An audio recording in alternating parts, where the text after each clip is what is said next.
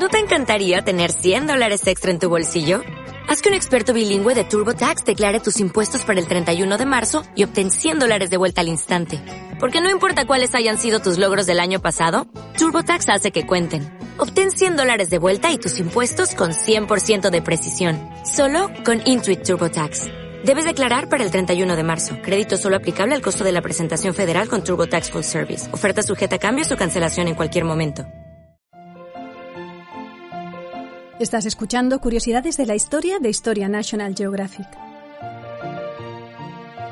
Hoy hablaremos de las heteras, las cortesanas de Grecia.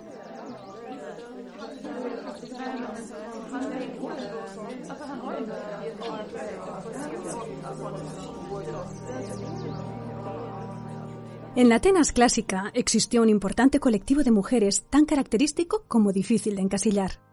No sería apropiado llamarlas sin más prostitutas, pues su condición era ambigua y muy cambiante. Las heteras, como se las denominaba, podían ser tanto libres como esclavas. Igual podían proceder de otras ciudades como haber nacido en Atenas, de un padre que podía ser tanto un esclavo como un meteco, es decir, residente extranjero, o incluso un ciudadano. Solían destacar por su belleza, pero cuando ésta se había desvanecido, nada impedía que siguieran desempeñando su oficio.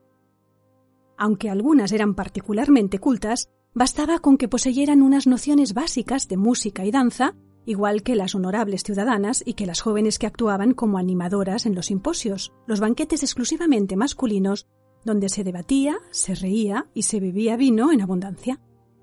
Desde luego ofrecían relaciones sexuales a los hombres, pero en ningún caso se confundían con las prostitutas de los burdeles. Algunas incluso llegaron a convertirse en concubinas y convivieron con su partener, si era soltero o viudo, en su propia casa. Lo que caracterizaba a las heteras se halla implícito en la palabra que las identifica. Eran heterai, compañeras, es decir, la versión femenina del heteros. En la época arcaica, entre los siglos 8 al 6 a.C., los aristócratas atenienses se organizaron en grupos, las llamadas heterías, que mantenían a menudo fuertes rivalidades entre sí. Los miembros de cada hetería coincidían en los simposios, en los que se formaban las parejas pederásticas constituidas por un adolescente y un adulto, tan características de la sociedad griega, pero también había parejas heterosexuales. No es extraño, por tanto, que igual que al amante masculino se lo llamaba heteros, se diera el nombre de heteras a las mujeres que acompañaban a los hombres en estas reuniones. La costumbre del simposio se perpetuó en época clásica, en plena democracia, durante los siglos XV y IV a.C. Incluso se popularizó en el sentido de que llegó a extenderse a ciudadanos con un poder adquisitivo medio. Lo sabemos porque se ha constatado la existencia de un andrón, la pieza de la casa destinada a los banquetes, en algunas casas del barrio ateniense del Pireo, que con seguridad no pertenecían a la élite económica. Para tales celebraciones se contrataba a animadoras, normalmente esclavas, que tocaban instrumentos y bailaban contribuyendo a elevar el clima de erotismo.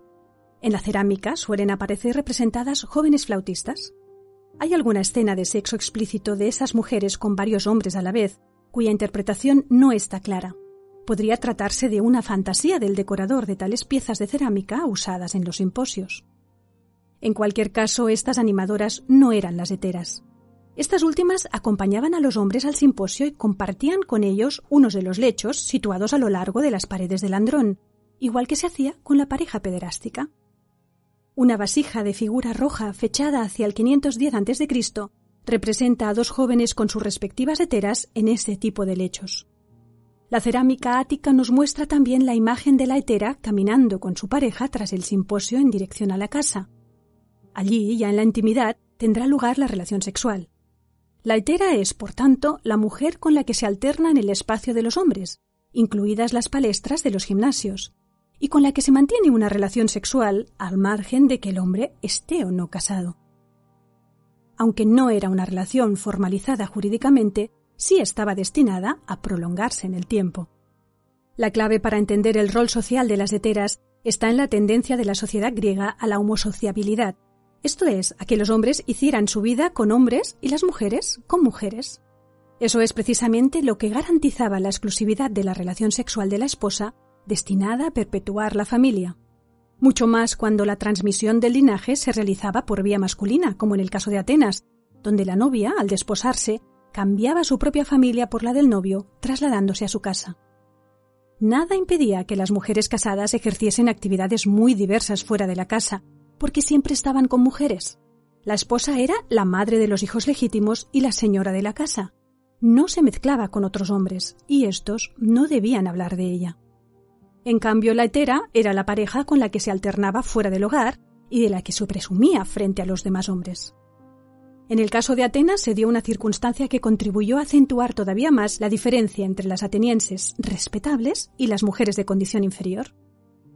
En 451 a.C., la asamblea de la ciudad aprobó una ley propuesta por el líder político del momento, Pericles, por la que se exigía que los nuevos ciudadanos fueran hijos de padre y madre ateniense, y no solo de padre como se establecía anteriormente. Esta ley tuvo un impacto tremendo, porque los atenienses estaban acostumbrados a casarse, por gusto o por razones económicas, con mujeres de otras ciudades y con hijas de ricos metecos. Desde luego, la norma benefició a las hijas de ciudadanos en la medida en que ahora ya resultaban imprescindibles para conseguir hijos legítimos, los únicos que podían alcanzar la ciudadanía, es decir, los derechos políticos y la capacidad de heredar. Sin embargo, ello no impidió que las atenienses se sintieran directamente amenazadas por el gran número de mujeres que no podían alcanzar la plena ciudadanía, pero que pretendían llevar un alto nivel de vida gracias a sus amantes atenienses. Hay testimonios de los quebraderos de cabeza de la esposa y los hijos legítimos ante los dispendios que el cabeza de familia realizaba con su hetera, ya fuera para obsequiarla o para asegurar su mantenimiento. Además, en caso de quedar viudo, cabía la posibilidad de que el hombre se casara con ella y engendrara nuevos herederos. Un famoso discurso forense de Demóstenes, el contra Neera, cuenta el caso de una esclava, Neera, que había sido comprada de niña para dedicarla a la prostitución y que fue pasando de un amante a otro, relaciones de las que nacieron tres hijos. Finalmente logró ahorrar lo suficiente para comprar su libertad y conoció a un ateniense, Estéfano, quien le ofreció que él la tendría como esposa y no permitiría que nadie la maltratara. Además, introduciría a sus hijos en sus propias fratrías, un tipo de agrupación en la que se unían personas con ancestros comunes, como si fueran suyos. Los convertiría, pues, en ciudadanos. Este intento de hacer pasar por legítimos a los hijos de la hetera extranjera fue la causa del pleito en el que intervino Demóstenes. Todo ello suponía una amenaza para la integridad de Loicos, la hacienda familiar, que debía perpetuarse a lo largo de las generaciones. Este hecho explica la animadversión que las heteras suscitaron en una parte significativa de la opinión pública ateniense. Un claro ejemplo es el caso de Aspasia, la compañera de Pericles, cuya condición de extranjera sirvió de pretexto para los ataques de los enemigos del estratego. Procedente de Mileto, una de las ciudades más refinadas y cosmopolitas de Asia Menor, Aspasia se convirtió en concubina de Pericles después de que éste quedara viudo y tuvo con él un hijo nacido entre 445 y 440 a.C. Era su hetera, en el sentido de que Pericles hacía vida con ella fuera de casa. Y también pasa por haber sido su consejera política en ocasiones para mal. Algunos la admiraban, como Sócrates, según recoge Platón en su diálogo Menéxeno, el filósofo atribuye a Aspasia la autoría del famoso discurso fúnebre pronunciado por Pericles y aseguraba que era capaz de escribir otros todavía mejores. En cambio, los poetas cómicos se ensañaron con ella acusándola de dirigir un burdel y atribuyéndole el calificativo de hetera como etiqueta denigrante. Según Plutarco, Aspasia tuvo que hacer frente a una acusación por impiedad de la que habría sido absuelta gracias a una intervención emocional de Pericles en pleno juicio. Pero se ha cuestionado la autenticidad de tal noticia. A diferencia de las prostitutas, las heteras tenían relaciones libres y consentidas, que estaban basadas en una mutua satisfacción. El partener debía disfrutar con ellas y ellas debían estar contentas con sus regalos y atenciones. Así lo vemos en el mencionado caso de Neera y del amante con el que se trasladó a Atenas, Frinión, el cual iba con ella de banquete en banquete, donde quiera que se bebiera, se hacía acompañar siempre por ella y disfrutaba con ella en público cuando quería y donde quería, haciendo alarde de su posesión ante quienes quisieran verlo. Podía ocurrir incluso que una mujer fuera hetera de dos hombres distintos, aunque solo acudiera a los simposios con uno al mismo tiempo. Lais de Corinto, considerada la mujer más bella de su época, era la hetera del filósofo Aristipo, que la colmaba de regalos, aunque también se relacionaba con el cínico Diógenes, presumiblemente gratis, ya que él vivía en una ostentosa indigencia.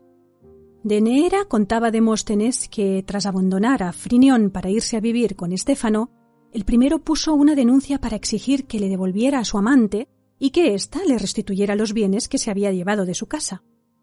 Un tribunal de arbitraje sentenció que Neera viviría con cada uno de ellos en días alternos. Siempre tendría que cubrir sus necesidades el que la tuviera y en lo sucesivo serían amigos y no se guardarían rencor.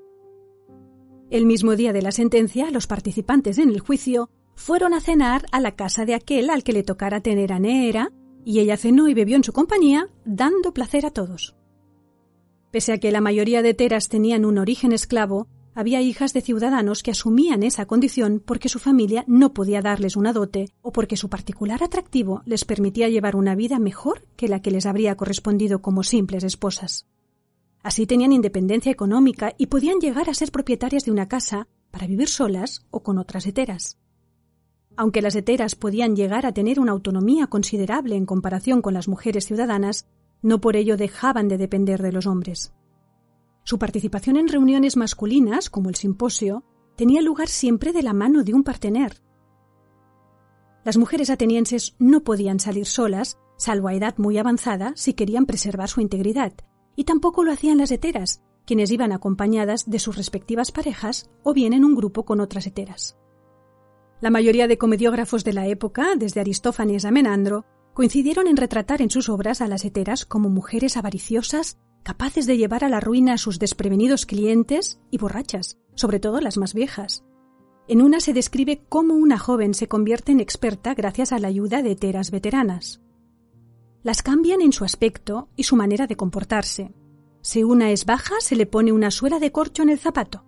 Si es muy blanca, se rocía con colorete. Si tiene alguna parte de su cuerpo bella, la muestra desnuda y si no tiene gracia al reírse, pasa el día dentro de casa con un palillo separándole las mandíbulas. De este modo, con el tiempo, sonríen tanto si les place como si no. Con esta técnica se adiestran auténticas serpientes. Hay que señalar asimismo que pese a que las heteras no se relacionaban con las mujeres casadas, dada la radical diferencia de estatus entre unas y otras, debía de resultar muy difícil distinguirlas por su aspecto exterior. Las esposas solían ir muy maquilladas y lucían atuendos tan llamativos como los de las heteras, y unas y otras debían de cubrirse el rostro con el velo o el manto por la común necesidad de proteger del sol la piel, harto castigada por una cosmética muy agresiva. En la antigua Grecia, la diferenciación social entre lo masculino y lo femenino era mucho más fuerte y significativa que la que distinguía a las heteras de las mujeres casadas.